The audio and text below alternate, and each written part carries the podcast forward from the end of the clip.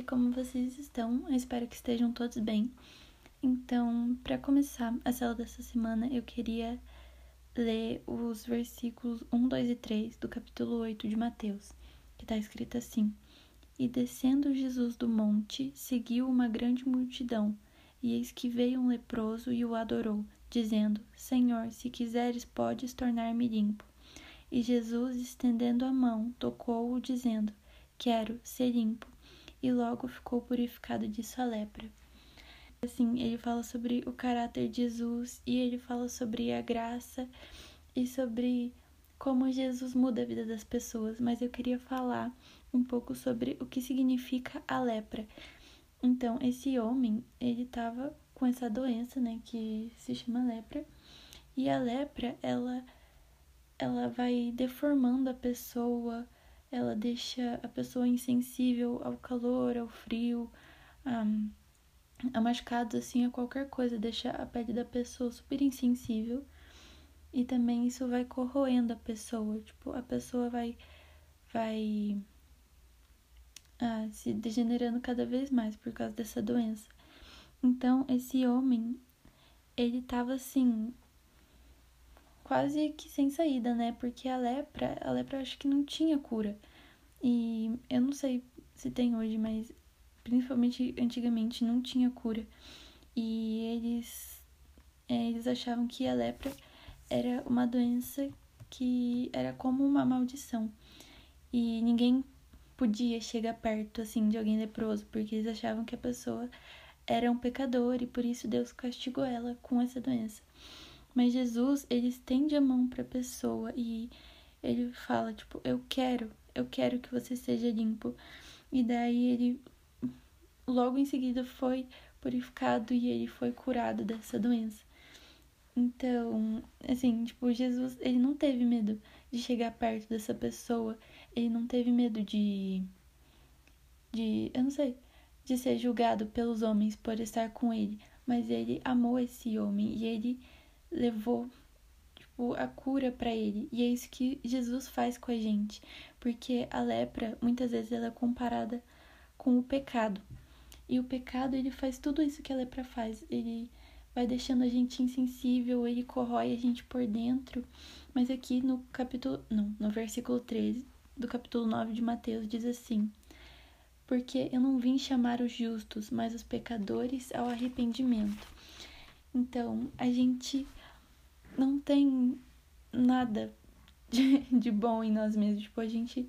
Isso fala na Bíblia. Nós não temos nada de bom. A gente não tem nada que, que pudesse despertar o amor do Senhor, principalmente esse amor perfeito dele, esse amor sacrificial. Então, é, eu queria ler Romanos, capítulo 6, versículo 23. Não, é Romanos, capítulo 6, versículo 23 que diz assim: Porque o salário do pecado é a morte, mas o dom gratuito de Deus é a vida eterna, por Cristo Jesus, nosso Senhor. Então, isso eu acho incrível de ler, porque na Bíblia diz que nós já nascemos em pecado. Então, e o preço do pecado é a morte. Tipo, desde que Adão pecou né, pela primeira vez, tipo, o pecado entrou no mundo. Mas Cristo, ele veio para pagar essa dívida. E aqui em Romanos 5, versículo 20 diz assim: é, versículo 19, versículo 20. Porque pela desobediência de um só homem muitos foram feitos pecadores, assim pela obediência de um muitos serão feitos justos. Veio, porém, a lei para que a ofensa abundasse, mas onde o pecado abundou, superabundou a graça.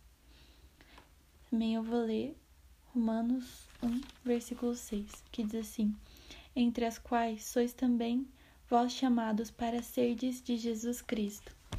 E só para terminar, eu quero ler Apocalipse, capítulo 3, versículo 20, que diz assim: Eis que estou à porta e bato. Se alguém ouvir a minha voz e abrir a porta, entrarei, a, é, entrarei até ele e com ele cearei e ele comigo.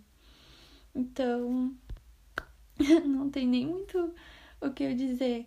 Esse amor que o Senhor tem por nós, de ter nos amado quando a gente não merecia, de ter nos amado apesar de tudo, apesar de tudo que a gente fez, apesar da gente não merecer o amor dele. Eu lembro que tem, tem uma frase que um amigo meu fala várias vezes, que é assim: pecadores não buscam a Deus, Deus busca pecadores. E hoje eu tava vendo uma série chamada The Chosen, que é sobre o evangelho, e apareceu tipo Jesus batendo na porta de uma mulher que era pecadora, mas ela foi curada por ele. E Jesus bateu na porta dela pra, tipo, entrar, pra, tipo, jantar com ela, pra passar um tempo com ela. E é isso que Deus faz com a gente. Ele bate na porta, ele quer entrar no nosso coração. E aqui diz: Eis que estou à porta e bato. E se alguém ouvir a minha voz e abrir a porta, entrarei com ele, e com ele comigo. E Jesus, ele não quer só curar a gente, ele quer ele quer curar a gente, mas ele quer nos transformar.